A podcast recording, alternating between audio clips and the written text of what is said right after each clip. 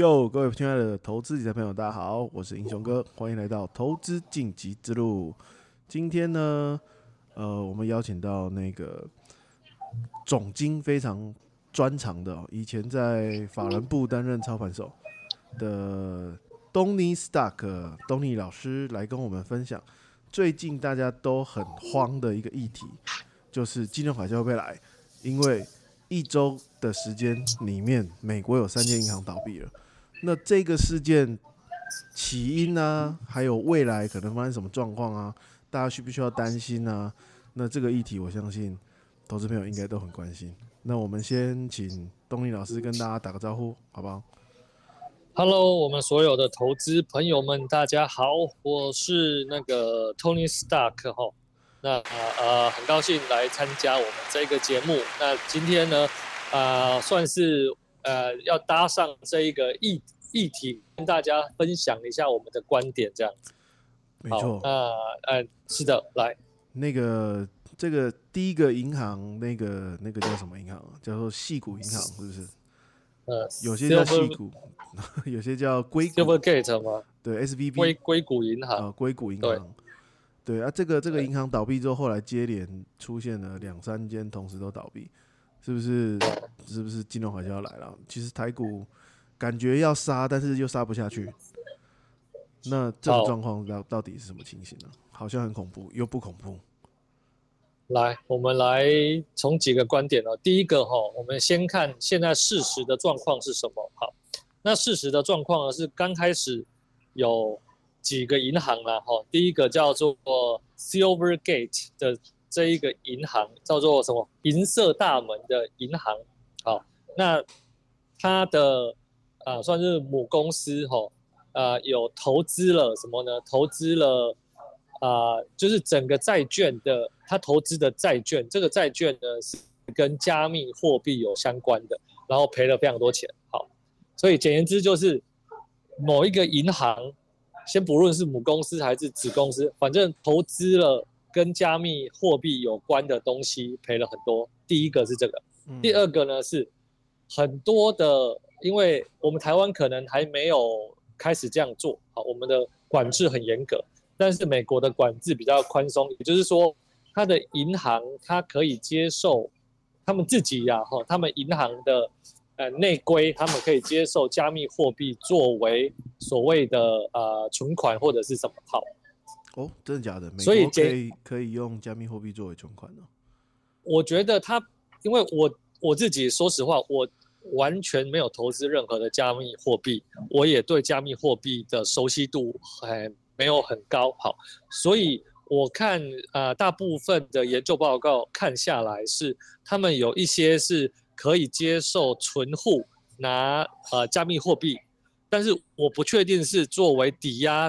也就是，例如说借钱出去叫做抵押，存在这边叫做银行的负债，这个是相反的哈。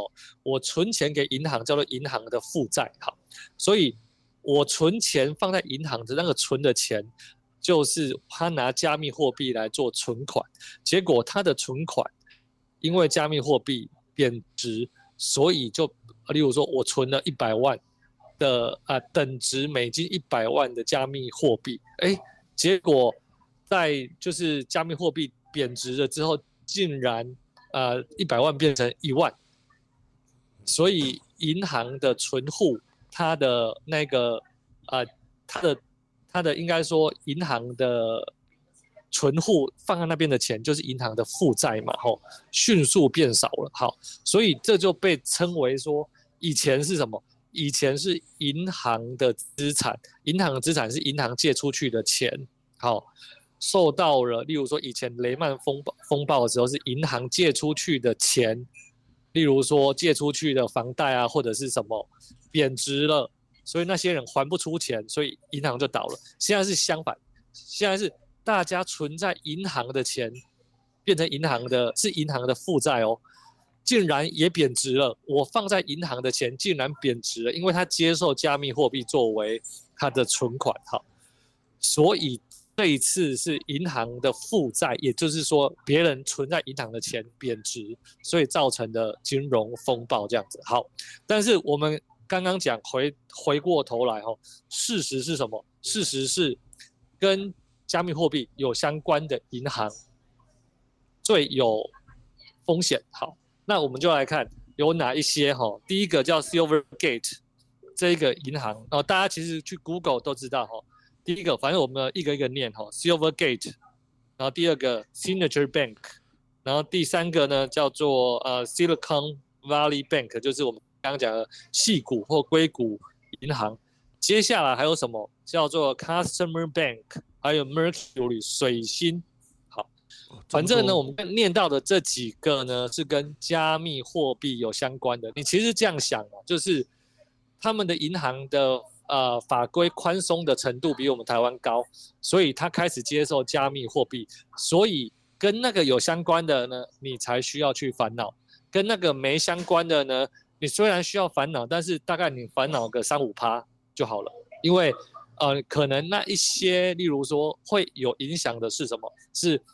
那一些呃，例如说有交叉投资哦，某一个银行，例如说好了，做个夸张的比喻，台湾银行去投资了什么呃，Silicon Valley Bank，如果有这样子的话，那我们在那边的投资就受损了嘛，吼，所以呢就有可能会有影响，但是不可能影响很大，好，所以我们事实的状况是这样子，对，好，不过我想以上。大部分的台湾人应该都没有买这些银行的股票吧？我猜啊，应该蛮少。对，但是会不会有影响的不多？对，影响到我们台湾的银行？我看好像我觉得会影响的是哈，如果你是币圈的人哦，我觉得从我的观察啦，币圈大概是三十五甚至三十岁以下的朋友，他会放比较。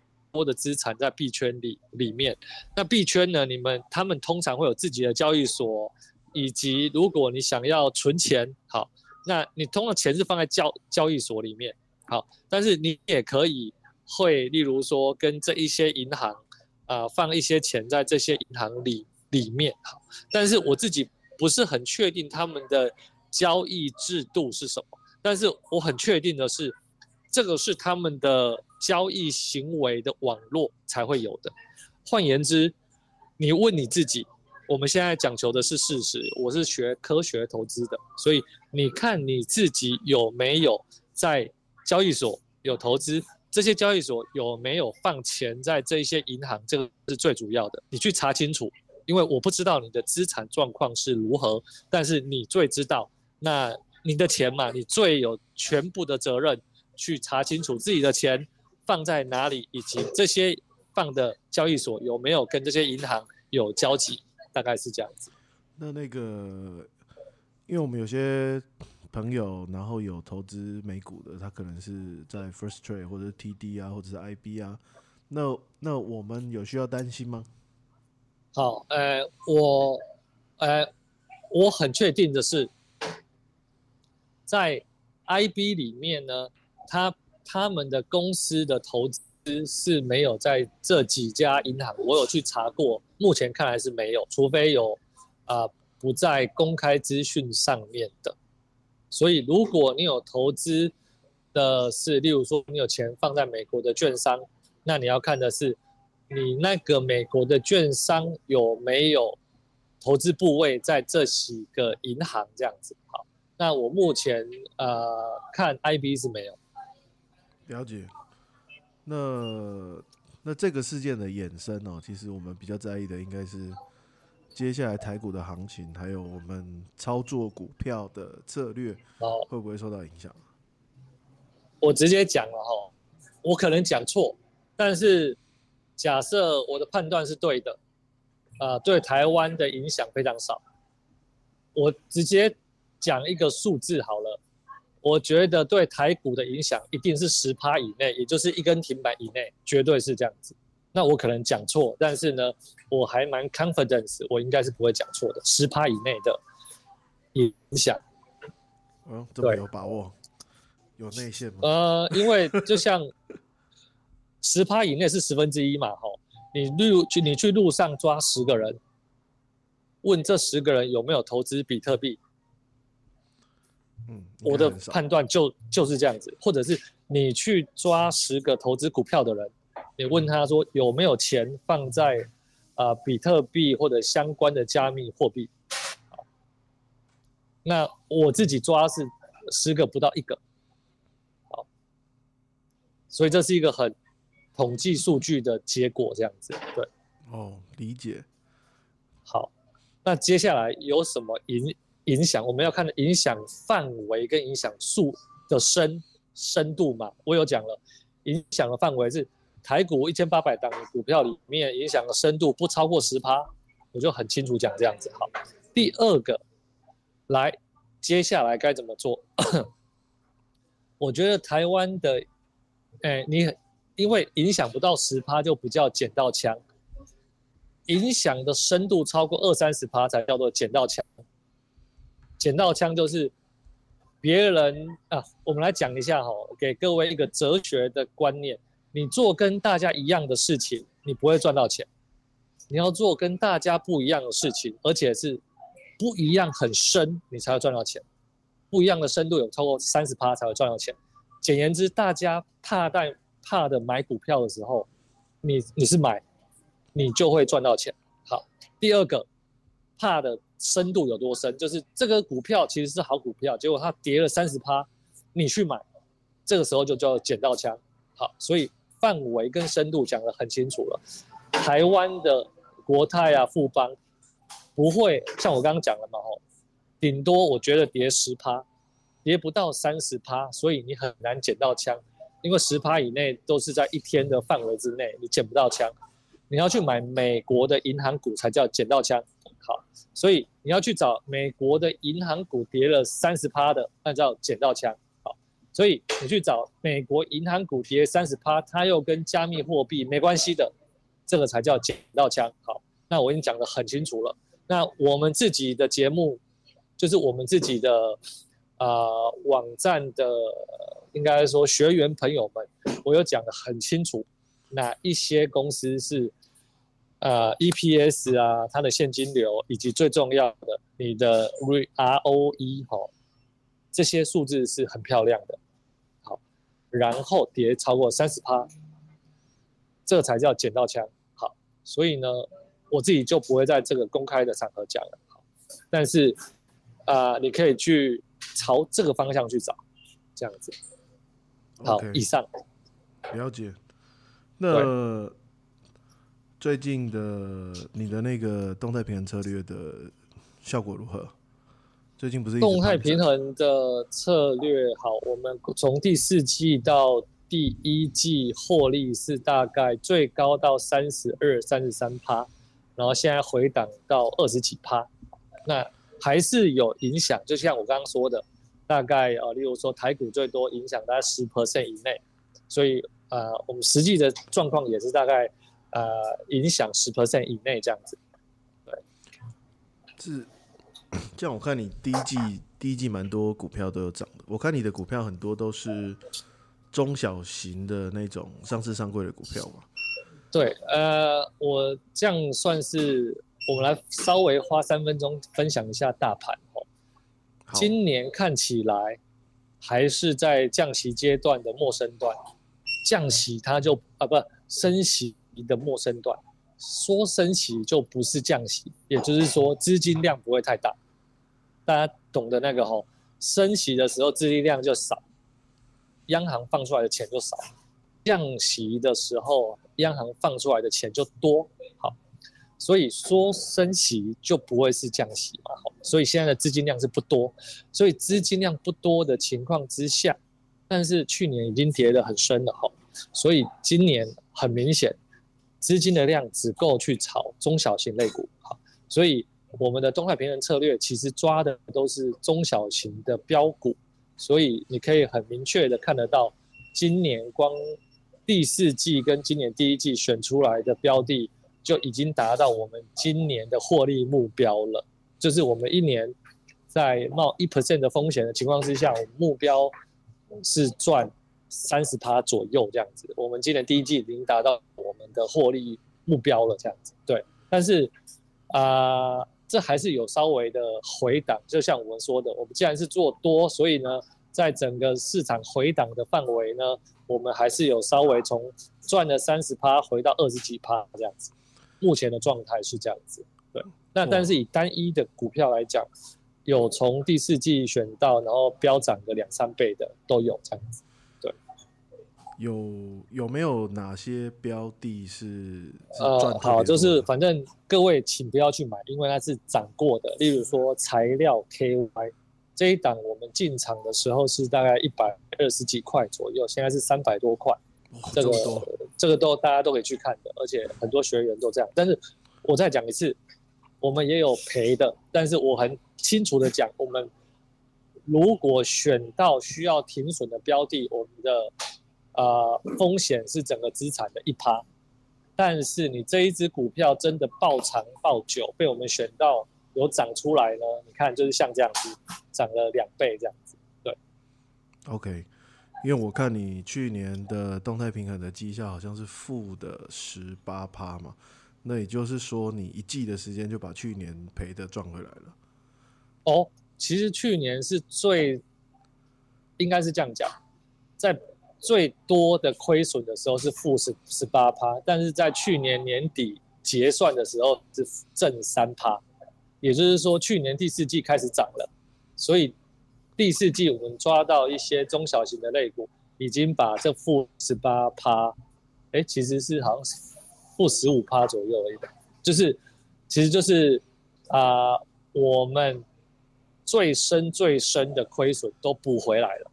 在去年第四，就十二月三十一号的时候，对，我其实蛮好奇一件事情，就是因为很多投资的老师都会说小赔大赚嘛。对，那其实，在在去年，因为我认识东尼很长一段时间了，那因为有经历了一年的时间，这个动态平衡策略可能是持续的小赔，那可是撑过去之后，这一两季的时间就把前面的钱赚回来了。所以我就有点体验，就是哎，有小赔大赚这种感觉。可是对一般人来说，真的要体验那个黑暗期是有点难的。你觉得？就其实，呃，如果有在我们这边听 podcast 的，我会直接跟你讲，如果你对股票的研究没有很深，千万不要乱投资股票。我是少数叫大家不要乱投资股票的人，因为投资股票，呃，讲求的不是说什么资讯很多啊，然后有内线，不不不是这样子。投资股票讲的是你有没有一个投资的哲学。好，那呃，孔子有讲嘛，哈，三十而立，四十而不惑，所以你要有一个哲学才会不惑。所以你去看哦，大部分股票做的好的不是那种什么少年股神或什么，是真的他在四十岁以上的人，他股票才做得好，因为他有一个投资的哲学之后，他才股票上面才会渐渐的抓到那一个诀窍。好，所以讲回来这一个就是我们讲的是先考虑到投资的风险以及选股，就是万中选一的那个意思这样子。所以才会，呃，在去年，我们不是大盘整个跌到最深的时候，大概负二三十趴，那我们就是小赔小赔小赔，就是帮大家控制风险，这是我们的特色这样子。所以呢，如果你没有一套好的哲学的投资的方法，请不要乱投资股票。好，好，你刚刚讲到孔子四十不惑。意思就是没有四十岁不要投资股票吗？哎，好，应该他讲的很很清楚，他不是说不惑是什么，是不他不是什么事情都不会疑惑，哦他不惑是他很清楚知道他会的东西的界限在哪里。好，所以我很清楚的知道。我会的东西的界限在哪里？所以我知道，简言之啊，哦，你要懂得什么事情之前，你要先懂得对什么事情说不。